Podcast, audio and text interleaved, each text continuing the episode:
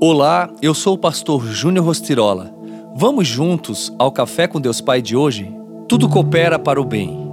Tudo isso é para o vosso benefício, para que a graça que está alcançando mais e mais pessoas faça transbordar as muitas ações de graças para a glória de Deus.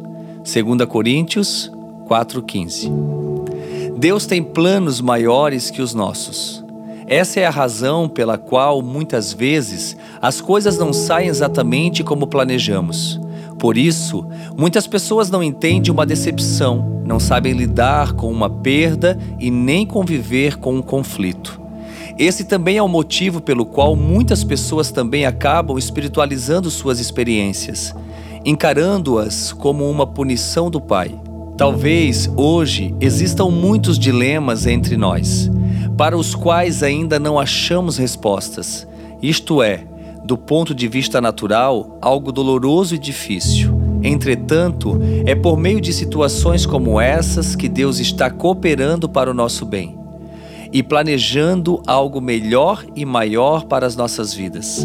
Muitas vezes não conseguimos enxergar plenamente isso, porque o Senhor está nos desafiando a acreditar que Ele está no controle como não podemos saber como será o amanhã, para vivermos pela fé será necessário que nossas estruturas sejam abaladas até que o nosso orgulho seja ferido, a fim de que nossos olhos permaneçam abertos.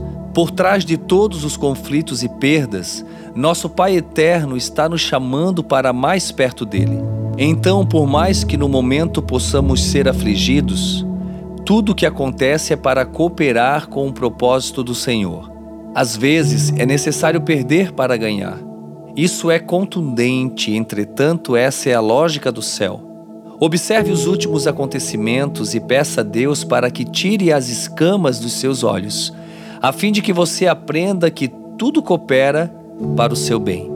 A frase do dia nos faz lembrar: quando enfrentamos a dor, abraçamos o processo da cura verdadeira e temos a vitória completa.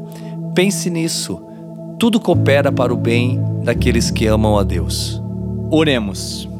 Pai, em nome do teu filho amado Jesus, eu oro em favor dessa vida, para que ela realmente venha acreditar, para que ela venha de fato confiar plenamente no Senhor e no poder da tua misericórdia. Senhor, eu profetizo sobre ela nesse dia que ela rompa com todo ciclo de desesperança, todo ciclo, Senhor, de desânimo, de tristeza, de angústia, de falta de perdão, para realmente, Senhor, viver a tua misericórdia a cada dia e desfrutar da tua graça. Que assim seja, em teu nome, Jesus. Amém.